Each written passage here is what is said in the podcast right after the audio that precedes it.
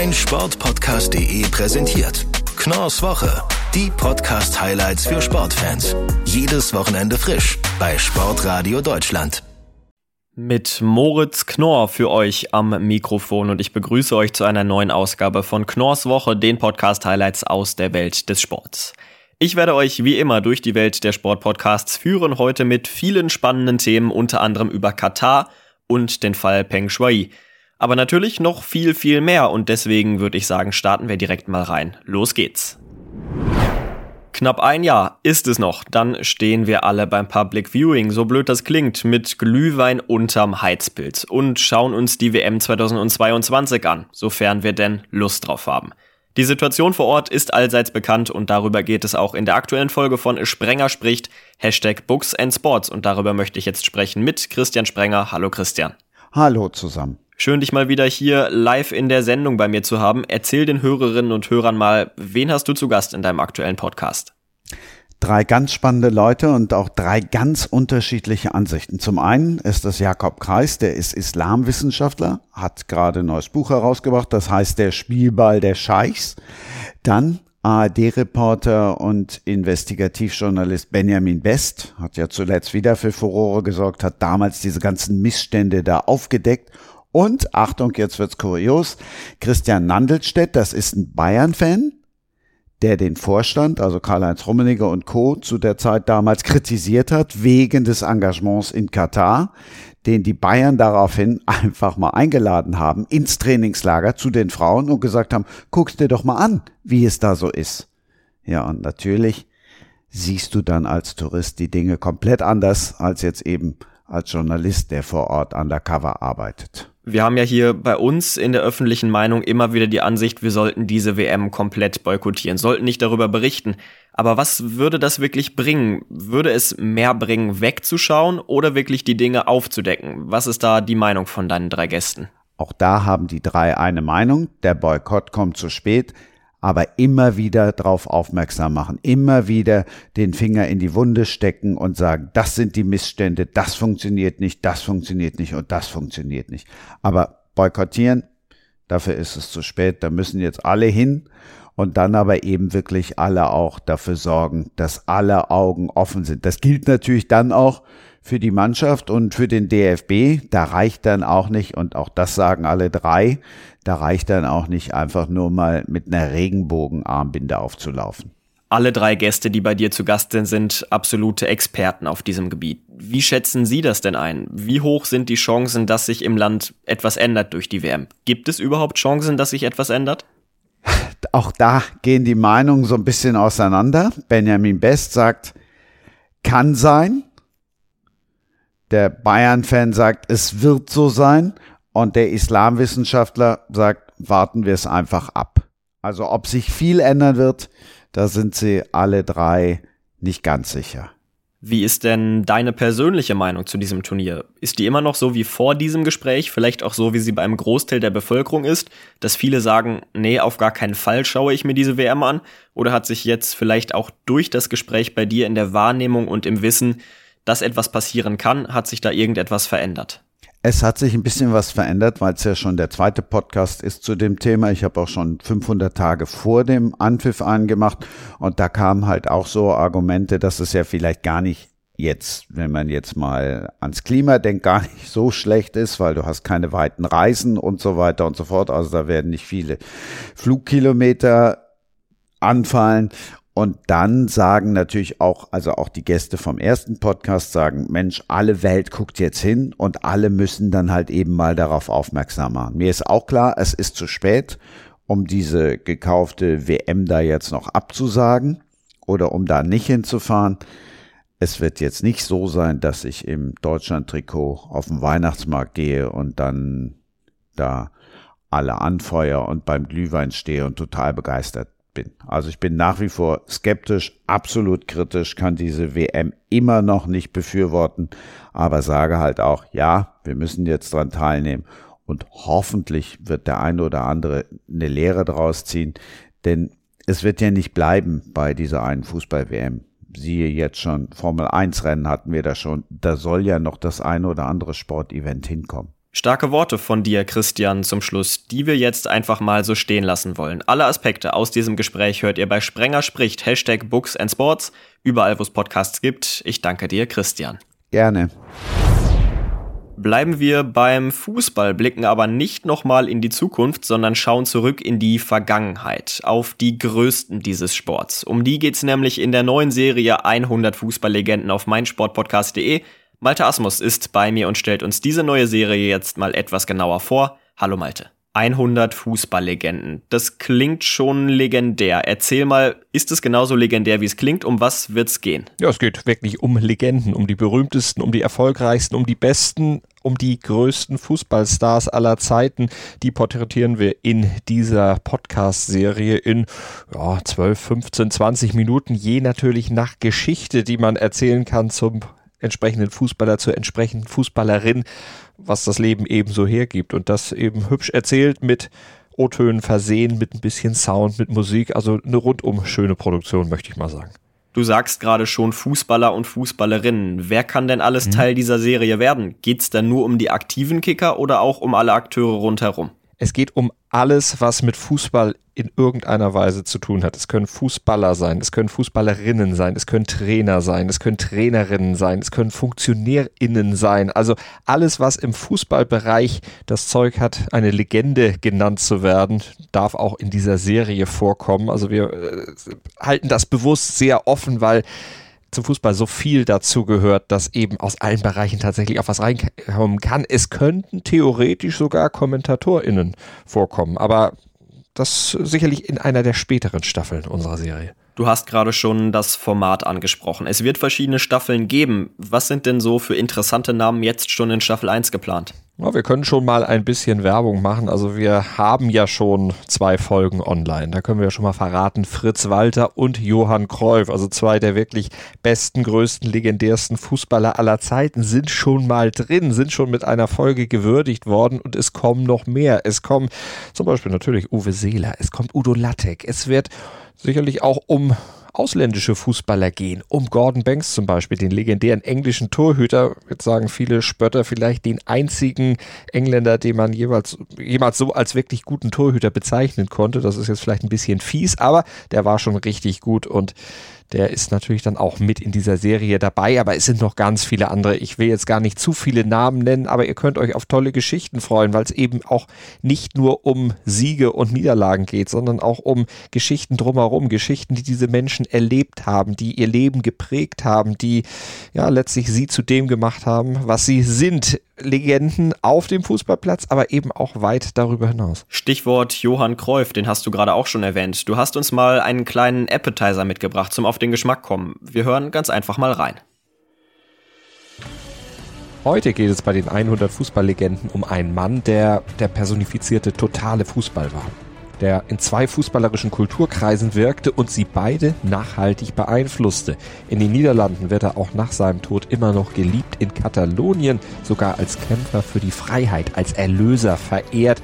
Es geht um einen Mann, der im Fußball alles gewonnen hat, beziehungsweise wir müssen sagen fast alles, denn er hatte immer wieder schlechte Erfahrungen mit den Deutschen gemacht und die hatten ihm dann den Traum vom WM-Titel versaut. Aber auch sein Abschiedsspiel. Heute geht es um den legendären Johann Cruyff. Also, ihr habt's gehört. Wie es dann weiterging, wie das Leben von Johann Cruyff so aussah, das hört ihr bei meinsportpodcast.de und überall, wo es Podcasts gibt. An diesem Wochenende geht's dann weiter mit Mia Hamm, Pionierin des Frauenfußballs und auf einer Stufe mit dem großen R9. Hört ihr bei den 100 Fußballlegenden, Malte, ich danke dir, dass du bei mir warst. Und wir gehen dann jetzt einmal ganz schnell in die Pause und hören uns dann wieder mit Teil 2. Bis gleich.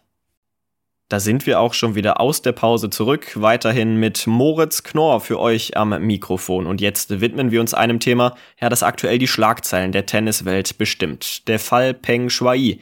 Wo steckt sie? Wie geht es ihr? Darüber lassen wir uns jetzt aufklären von Andreas Thies von Chip and Charge. Hallo Andreas. Hallo Moritz. Andreas, erklär doch vielleicht noch einmal für alle, die es noch nicht so genau mitbekommen haben. Um was geht es hier überhaupt? Also, die Tennisspielerin Peng Shuai hat im Anfang November auf Weibo, der chinesischen Social-Media-Plattform, ein Posting ähm, ja, veröffentlicht, in dem sie einen hohen Parteifunktionär, einen ehemaligen hohen Parteifunktionär der Kommunistischen Partei Chinas ähm, des sexuellen Missbrauchs bezichtigt hat und dann auch ähm, ja, der sexuellen Nötigung. Sie sagt selber oder sie schrieb dann selber in diesem Posting dann auch, ich war selber keine brave Frau, wir hatten eine Affäre, beziehungsweise wir hatten einmal Sex, Jahre später dann eine, eine Affäre und ähm, sie hat auf jeden Fall diesen Parteifunktionär Zhang Li hat sie des sexuellen Missbrauchs bezichtigt. Dieses Posting ist dann innerhalb von einer halben Stunde auf dieser Plattform Weibo gelöscht worden. Seitdem kann man auch nicht mehr nach der Tennisspielerin Peng suchen auf dieser Plattform.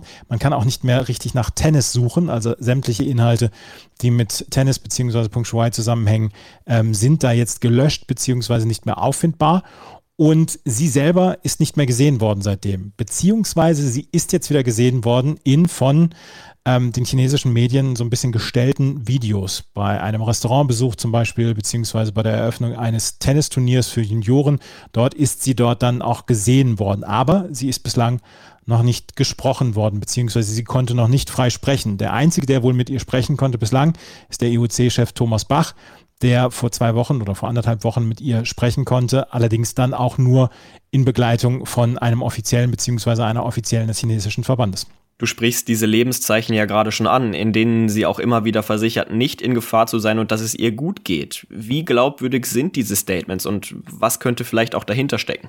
Also ich habe ja mit äh, Professor Dr. Sandra Heb von der Hochschule Bremen darüber gesprochen und die sagte, so richtig glaubwürdig finde sie diese Aussagen von Peng Shuai beziehungsweise diese ähm, Videos etc. nicht. Das sind gestellte Videos, das sind dann auch Videos von, von China, die sagen sollen, seht her, Peng Shuai geht es gut dass sie allerdings nicht frei sprechen kann und mit niemandem, vor allen Dingen dann auch nicht dem WTA-Chef Steve Simon sprechen kann, ist ein besorgniserregender Grund. Und ähm, es ist halt im Moment noch so, dass die, dass China anscheinend so ein bisschen die Dokumentationshoheit darüber behalten möchte. Sie, ähm, sie sind kritisiert worden. Nach innen ähm, wird solche Kritik sofort unterbunden. Nach außen ist diese Handlungsfähigkeit halt nicht so da, weil in den westlichen Welten, Ländern wird darüber diskutiert.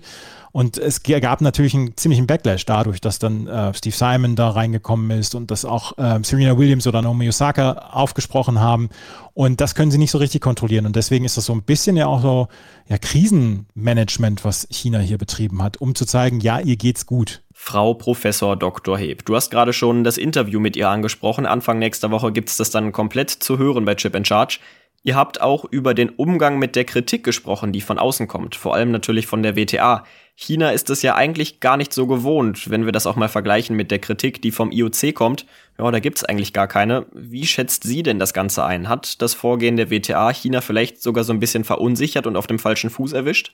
Ich glaube, diese Kritik hat China komplett auf dem falschen Fuß erwischt, weil, du hast es gesagt, sie sind es eigentlich gewohnt, dass ähm, die Verbände oder äh, ja, das Sportverbände etc., die ge viel Geld von China bekommen, dass die dann auch eher ähm, zurückrudern. Äh, Frau Professor Dr. Heb hat in dem Interview auch den Fall der NBA angesprochen, als Darren Morey von den Houston Rockets vor zwei Jahren mal China kritisiert hat hat er es innerhalb von Stunden wieder zurückgenommen, weil China dann gesagt hat, okay, dann übertragen wir keine Spiele mehr im chinesischen Fernsehen etc., dann werden wir unsere, unsere Sponsorentätigkeiten zurücknehmen. Und so ist es eigentlich immer bislang gegangen. Aber als Steve Simon dann gesagt hat, nein, ich bin ähm, zur Not auch dazu bereit, auf Geld aus China zu verzichten, auch einen finanziellen Einbuß hier zu machen. Ich glaube, das ähm, das hat China dann wirklich hier auf dem falschen Fuß erwischt. Dazu sind Serena Williams, Naomi Osaka zwei der populärsten Sportlerinnen, nicht nur Tennisspielerinnen der Welt. Und die haben natürlich dann auch ähm, als deren Meinungen beziehungsweise deren öffentliche Äußerungen haben natürlich auch Gewicht. Wie wird das Ganze denn jetzt weitergehen? Hat Frau Professor Dr. Heb da schon eine Prognose, was in den nächsten Wochen und Monaten so passiert? Wie vielleicht auch der Druck nochmal erhöht werden könnte? Ja, das Thema bleibt auf jeden Fall spannend, weil ja die Olympischen Spiele vor der Tür stehen in Peking im Februar, Anfang Februar 2022. Wir sind zehn Wochen davon entfernt von diesen Olympischen Spielen. Und ähm, das ist natürlich ein Thema, was die nächsten Wochen noch hochkochen wird. Und ähm, sie konnte selber auch noch nicht so richtig absehen, wie es laufen wird in den nächsten Wochen. Aber es bleibt auf jeden Fall sehr, sehr spannend. Also ich bin, ich bin auch sehr gespannt, was, äh, ob dieser Druck aufrechterhalten bleiben kann von der WTA, dann auch von den Spielerinnen beziehungsweise von der internationalen Öffentlichkeit und wie China darauf reagiert. Das ist eine der spannenderen Fragen, die wir ähm, hoffentlich beantwortet bekommen in den nächsten Wochen. Zu diesem Fall gibt es natürlich noch deutlich mehr zu besprechen. Da reichen diese knappen sechs Minuten jetzt natürlich bei weitem nicht aus. Aber dazu gibt's ja ab Montag das ausführliche Gespräch zwischen Frau Professor Dr. Heb und Andreas Thies bei Chip and Charge, dem Tennis-Podcast auf meinsportpodcast.de. Danke, dass du bei mir warst, Andreas. Sehr gerne. Und dann kommen wir noch zu unserem Podcast-Tipp der Woche und den Abschluss in dieser Sendung macht Sebastian Hohlbaum vom Faszination Rennrad Podcast. Hallo Sebastian, schön, dass du da bist. Hallo Moritz, ich freue mich. Heute wollen wir über eine Frage diskutieren, die euch auch Anlass gegeben hat zu einem Podcast. Macht Rennradfahren überhaupt Spaß? Mal ganz plump gefragt an dich, wo liegt genau der Spaß beim Rennradfahren? Ja, das ist, ähm, wir kamen eigentlich so ein bisschen auf diese Frage, weil uns äh, auf einmal ganz viele Dinge eingefallen sind, warum Rennradfahren eigentlich keinen Spaß machen könnte. Denn äh, ja, im Sommer ist es zu heiß, äh, du fährst meistens auf der Straße und nicht im Schatten. Dann, äh, wenn es regnet, wirst du nicht nur von oben nass, sondern von unten durch Spritzwasser. Die Straße musst du dir mit Autofahrern teilen, die mal mehr, mal weniger Verständnis für Rennradfahrer haben. Dann äh, vielleicht tut dir irgendwann der Hintern oder der Rücken weh. Und ja, wenn man so auch im Bekanntenkreis wird man öfter mal gefragt, so wie du bist 100 Kilometer auf dem Rad gefahren mit so dünnen Reifen und so einem harten Sattel, das kann doch keinen Spaß machen. Ja, und da haben wir uns mal selber gefragt, ja, warum macht uns denn das eigentlich Spaß? Weil es so viel gibt, was dagegen spricht.